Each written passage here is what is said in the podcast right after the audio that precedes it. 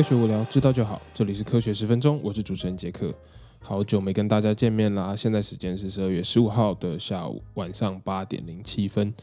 那因为有点最近工作有点忙，加上诶有点缺乏动力来录音，所以呢跟大家拖了一个星期。上个星期好像只更新了一次吧。那这个星期呢，我目标是两次，虽然之前都是三次嘛，但是我发现三次的话，真的有时候呃看新闻看的有点有点有点不耐烦，所以呢，我会尽量的回归到三次的每周三次的更新。那希望大家在诶我回复之前，呃多多包涵。好，那今天一样来跟大家分享三则科学新闻。那第一则一样，我们来讲一些有关 COVID 的新闻吧。第一则新闻就是老鼠感染 SARS-CoV-2 会有有有一个重大发现。科学家其实一直在想办法说研究 SARS-CoV-2 这个病毒，也就是新冠病毒的各种感染途径、各种感染原理啦，还有致病原理，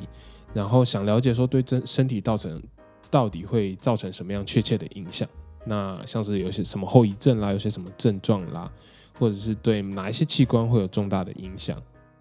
那科学家其实一直都在想办法研究。那其实我们有一个很好用的模型，就是我们做生物科学的都会用老鼠来做一个模型，因为老鼠的话，你很好的去调控它的免疫系统，所以可以去呃修改它的免疫系统，让它比较容易感染你想要让它感染的一些病毒。那一开始呢？如果大家知道有在追踪之前的 SARS-CoV-2 的新闻，或者是我之前讲过的话，就知道 SARS-CoV-2 这个病毒，它其实是从人类鼻腔中的 ACE2 受气去感做一个感染，然后进入到人的身体细胞。那其实老鼠一也有 ACE2，但是老鼠的 ACE2 其实是不能没有被这次的呃 COVID coronavirus 感染，就是没办法被感染的。那科学家就很聪明的利用基因，呃，就是有点 modification 基因 engineering。它移植人类的 ACE2 的基因到老鼠的身上，那之前的研究没有成功的原因，就是因为没有办法让让老鼠感染呃 SARS-CoV-2 病毒嘛。那呃，我们用移植就是人类基因的方式，让老鼠鼻腔中的 ACE2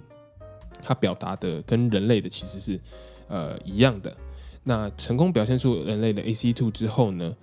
呃，其实就是有办法。呃，还是没有很有效率的去感染成功感染老鼠，所以呢，呃，UCLA 的 Shine 呃 Shane Lee 的呃博士他就想办法说，哎，那我们直接注射病毒到老鼠的血液中会不会比较有用？就是我们不要从用鼻腔感染的方式。那很不幸的。就是对老鼠很不幸的，就是它成功的被 COVID 感染了，然后它出现了多种器官衰竭，然后出现了呼吸系统肺炎这些情，呃，跟人类有点类似的情况。那对于科学研究，虽然说老鼠很不幸啦，但是对于这样的科学研究，其实一个很重大的帮助，就是让我们能更了更加了解，就是病毒怎么样去治病，怎么样去感染。那 UCLA 的这个 Shan Lee，他这个博士其实他是比较注重在心脏方面的感染。那七天之内呢，老鼠其实就发病了，而且活动力降低了非常非常多，它们只会窝在角落不动啦。那二十五 percent 因为体重呃因为感染，然后体重瘦了二十五 percent。那因为他们也没有食欲，然后也不想吃东西，然后很不舒服嘛，所以只窝在角落不动。那胰脏啦、心脏啦跟血压呈现不正不正常也不稳定的一个状态，免疫细胞的量就是呃制造的量啦，或者是免疫细胞原本在身体存存在的量也受到了很大的影响。经过安乐死，就是这些老鼠之后解剖发现很多应该正常表达的基因没有正常表达，所以表示说呃这样子的一个没有正常表达的基因造成很多器官的能量补给出现了很大的一个问题。那另外一个教授 Deb 指出，呃，很有可能说 COVID 这个病毒它改变了本身身体产生能量的正常途径，造成整个系统的崩溃。所以就这样，就是这个病毒感染到老鼠身上之后呢，它不仅是就是让造成一个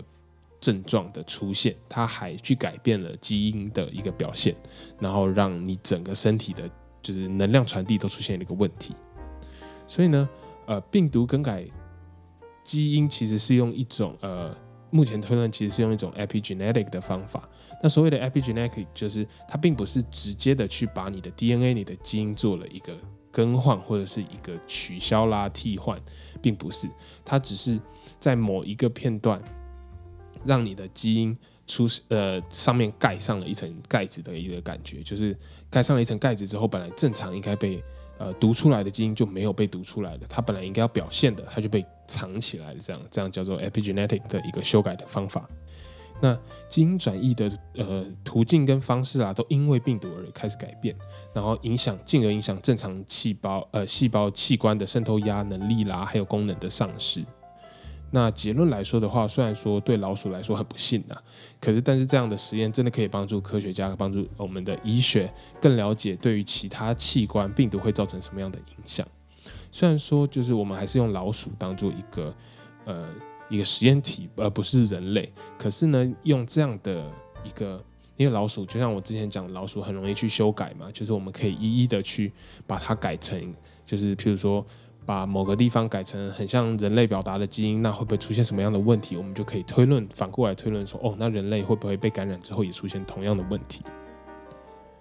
好，那第二则新闻我们就来讲，一样是跟 COVID 有一点点关系，就是大家其实。都现在都很害怕的咳嗽跟打喷嚏，相信大家说，呃，对于就是呃社交距离 （social distance） 都不陌生嘛，就是两公尺，大家就说哦要隔两公尺这样子哦。那根据呃 Lowbrow Lowbrow Laborov University 的研究。最大的飞沫分子啦，在你打喷嚏的时候，其实会被喷超过两公尺远的地方，而且还不会就是掉地上，所以可以喷到三四公尺远。那这个科学家他利用了流体力学跟呼吸系统两个结合分析之后，发现咳嗽啦、打喷嚏喷出来的飞沫，就像云雾状的这样的喷出来，会出现一个物理现象，叫做 BION vortex rings。那这样的物理现象，其实它会造成飞沫很像是龙卷风或者一个循环风，就是有一个气流的不稳定，然后它会造成一个螺旋状的一个一个模式这样子。那飞沫云的形状其实就很像是原子弹爆炸时候蕈状云喷出来的那个样子。那这样子来说的话，其实它就可以让病毒随着飞沫吹到比你想象还要更远的一个地方。大概需要三点五到四公尺的地方，其实才是最安全的。那有一些小点的飞沫，就是它的体积比较小，它重量比较轻，它甚至可以因为这个呃，就是这个 buoyant vortex ring 的关系呢，而被往上抬升到四到六公尺的高度。所以，就算你频频的打喷嚏，其实还是有飞沫有可能会往上飞到四到六公尺。然后，其实如果现在大家都办公室嘛，如果中央空调的话，它就可能被吸到整栋楼的。呃，整栋的楼的中央空调里面，然后非常可怕。那有一件很简单的事可以做，就是其实就是把头往下打喷嚏或咳嗽，那这样可以很有效的减少飞沫喷出去的距离。那更有效的方式就是戴口罩嘛，或者任何的 face mask，其实都可以很有效的降低飞沫喷出去然后传染的一个距离，跟呃就是喷出去很远的可能性。所以啊，就是其实两公尺。不一定是够的，我们可能还要更远的距离才更安全。好，那第三则新闻呢？其实呃就要来讲一下跟气候有关的东西。在二零二零年十二月八号的时候，就是有一个极圈报告指出，那这个极圈报告其实我也是看了这篇新闻，我才知道有这样的报告。高温记录在极圈一直不断的一直被突破。今就是在今年六月，即使有疫情的存在啦，就是我们想象说，哎，那这样子应该空气污染比较少，或者是温室效应比较少吧？可是极圈还是在夏天的时候，就是六月的时候达到了三十八度的高温。那在二零一八年的时候，冰层的厚度，二零一八年的时候冰层的厚度就已经说达到五千五百年以来最薄的时候。那我是不知道这个五千五百年它是怎么算的。因为五千五百年以前应该没有这个技术，不过他们推论啦，应该是五千五百年来最薄的时候。那在二零零七年，就是总共缩减的冰层有一百六十万平方公里这么大的一个面积。那在五年之后的二零一二年呢，比起二零零七年又多缩减了十八 percent。所以其实冰层的缩减是一直一直从来都没有，就是呃比不缩减这样子。甚至到有现在就是不用精准测量都能知道，一直就是不断的在缩减冰冰层的面积。那极圈的冰层衰减呢，加上极圈空气温度的上升，那其实极圈空地空气温度的上升量比全球要上升量都还要高，进而会影响很多生态上的问题，然后很多就是海平面上升啦，或者是对一些小岛即将要灭国这些东西，都是一个非常严重的气候问题。那不过这些问题的出现呢，也一直让我们在就是测量冰层，然后估算可呃冰层。大小面积的卫星的技术的进步，那科学家因为要追踪冰层啊的情况，然后要追踪冰层的面积的大小，也发明出更多更厉害的方法。那其实希望就是在未来可以用这些方法去帮我们解决这个气候的问题。不过就是这些极圈的问题，其实大大多数的问题都是不好的。那我们也可以来。看一下，就是有不错的发现。其实科学家就有发现说，原本濒临绝种的错头鲸，就是那个鲸鱼的数量，它本来就是濒临绝种嘛，所以只有全球大概观测只有两百一十八只。而现在因为极圈就是冰层的融化，温度上升，造成这些鲸鱼有更多的食物来源，而且它们本来可能没有办法到极圈这么冷的一个环境下的海域去捕食去生活，但现在因为空气呃。呃，海平面温度的呃海平面上升，然后温度的上升，冰层的融化，让他们有更大的海域可以去捕食，所以成长到了一万六千八百只。但是不要太过就是太天真，就是对于人类还有对于生态来说，几圈的冰层缩减啦，跟温度上升造成的坏处大过于好处，太多太多了。其实这只是其中就是一个能挑出来极少数的好处。所以很多科学家希望在二零二零年过后，就在这个疫情过后，能真正开始唤醒